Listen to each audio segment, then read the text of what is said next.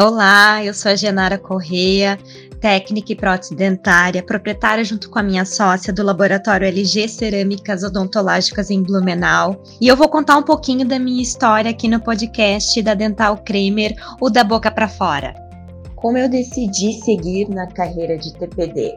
Eu acho que a prótese foi um encontro. Eu desde pequena eu queria ser dentista, queria fazer odontologia. Eu na minha pré-adolescência, adolescência, tive que fazer um tratamento ortodôntico bem extenso assim para correções. E eu criei uma amizade com a minha ortodontista e ela sempre me falava que quando eu pudesse, que às tardes eu podia passar no consultório e dar uma olhadinha nos livros que ela tinha.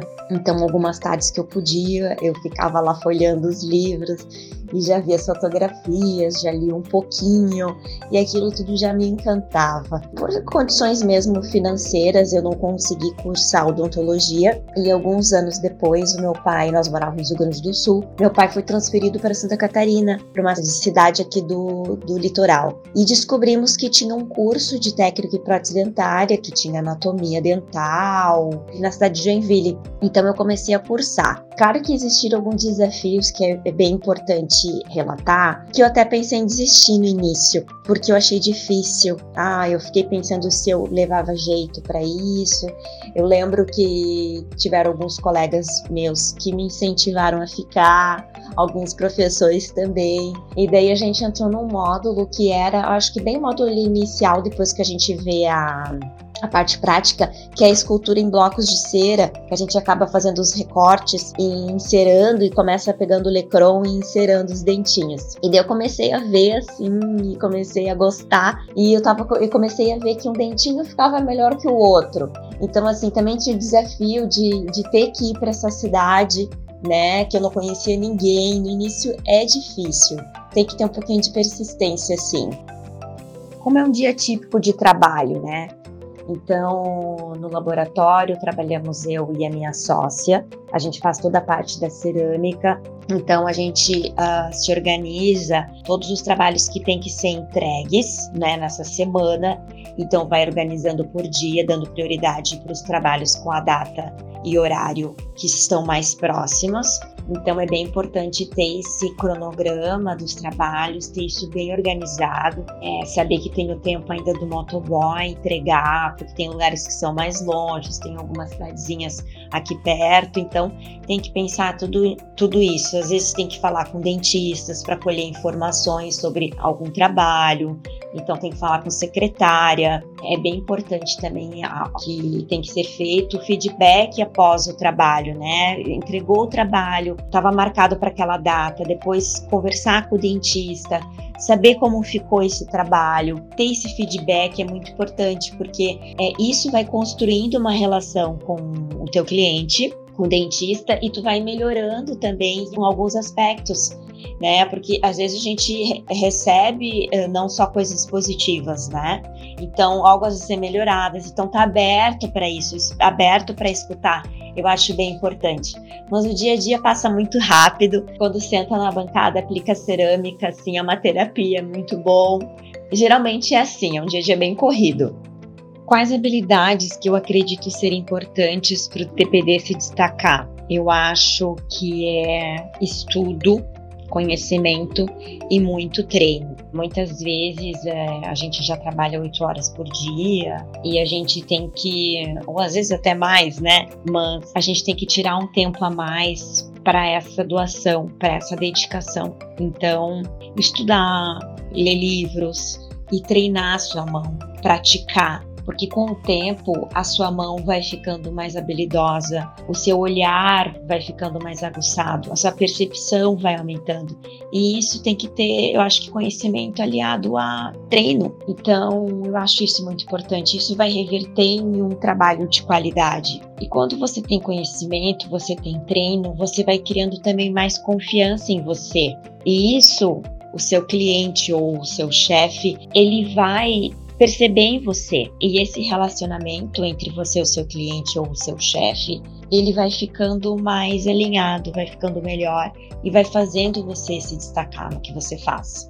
como eu me mantenho atualizada sobre as novas técnicas e tecnologias na área, né? Eu procuro durante o ano fazer cursos de especialização.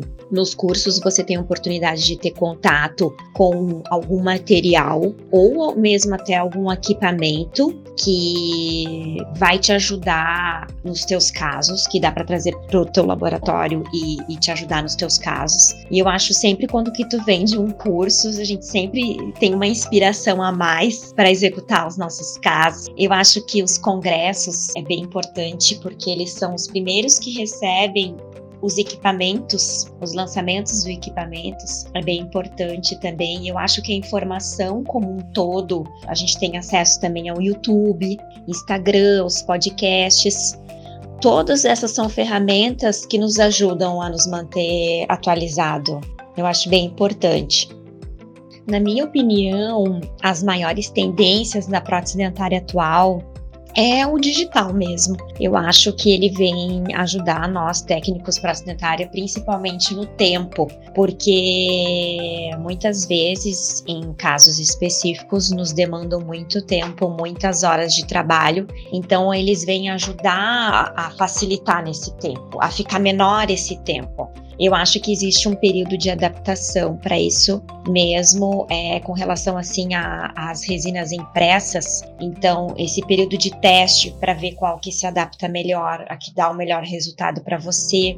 Mas eu acho que tudo vem agregar para nós, né? O scanner, o, o CAD-CAM, as impressoras 3D até o próprio software Matisse da coloração. Eu acho que vem ajudar. Os maiores desafios que eu enfrento hoje na minha carreira, eu fiquei pensando assim, quais são os maiores. Existe um, um período do ano, a gente trabalha com o início do ano, um período um pouquinho mais tranquilo, né? E depois vai ficando mais intenso e chega ali período de segundo semestre para final do ano fica bem intenso de trabalho. Eu acho que a gente tem que se preparar para o final do ano. Como é que a gente se prepara para o final do ano é estar bem, a gente mesmo. Então eu acho que tem que procurar se alongar, eu acho que tem que procurar fazer um exercício físico, porque são muitas horas em bancada. Então você tem que estar bem, né? Além disso, é claro, você tem que se organizar, ser bem organizado, né?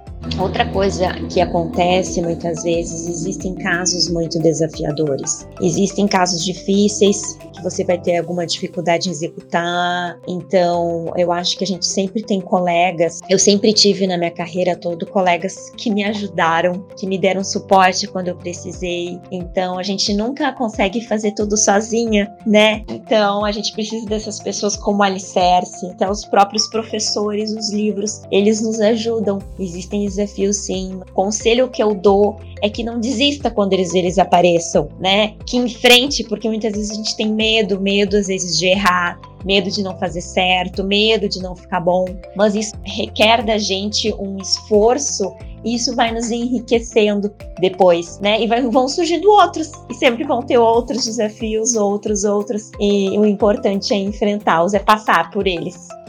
Qual foi o caso mais interessante e desafiador que eu já trabalhei e como que eu lidei com ele. Eu fiquei pensando aqui qual seria um que eu pudesse contar para vocês, né, nesses 18 anos de formada que se passaram e foram muitos casos desafiadores. Mas eu vou contar o mais recente, que foi o que aconteceu no final do ano passado. Uma dentista procurou o laboratório para fazer um incisivo central unitário, né? Já vinha vindo com insucessos de outro laboratório. Esse caso foi bem desafiador, era um dente de uma paciente jovem, um dente lindíssimo que tinha bastante características anatômicas, tinha halo, mamelo, é, translucidez, algumas texturas, como é que eu lidei com ele, né? Então é bem importante que você esteja alinhado com um dentista para obter todas as informações que aquele caso pede. Porque quanto mais informação você tiver, mais você vai conseguir reproduzir aquela prótese de uma forma natural.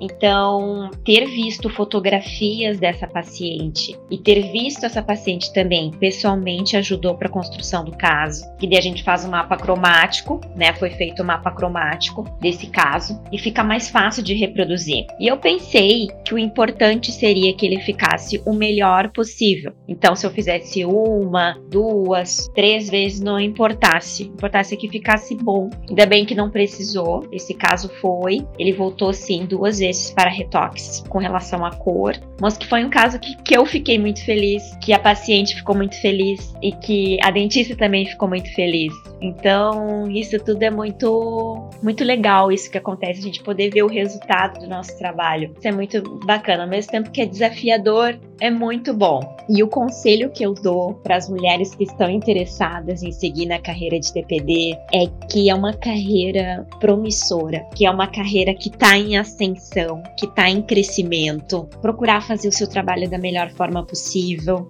né? Entregar um trabalho de qualidade. O nosso trabalho tem um propósito, que é devolver muitas vezes para um paciente algo que ele perdeu. Às vezes o paciente ele não sorri mais, ele tem dificuldade de mastigar, muitas vezes de, de falar ou vergonha disso, poder devolver isso para o paciente é muito engrandecedor. Então eu acho que vale a pena, apesar que vão existir dificuldades, vale a pena, vale a pena passar, vale a pena. Esse é o conselho que eu dou. Eu quero agradecer a Dental Kremer pelo convite, pela oportunidade de estar aqui contando um pouquinho da minha história. E se ajudou você de alguma forma, se já foi um incentivo para você seguir na carreira de TPD, eu já fico muito feliz. Eu deixo o convite para você acessar as redes sociais da Dental Kremer para saber mais sobre o podcast e futuros episódios. É, esse assunto não termina por aqui. Esperamos você lá em nossas redes sociais. Compartilhe este episódio com algum amigo ou amiga. Um grande abraço.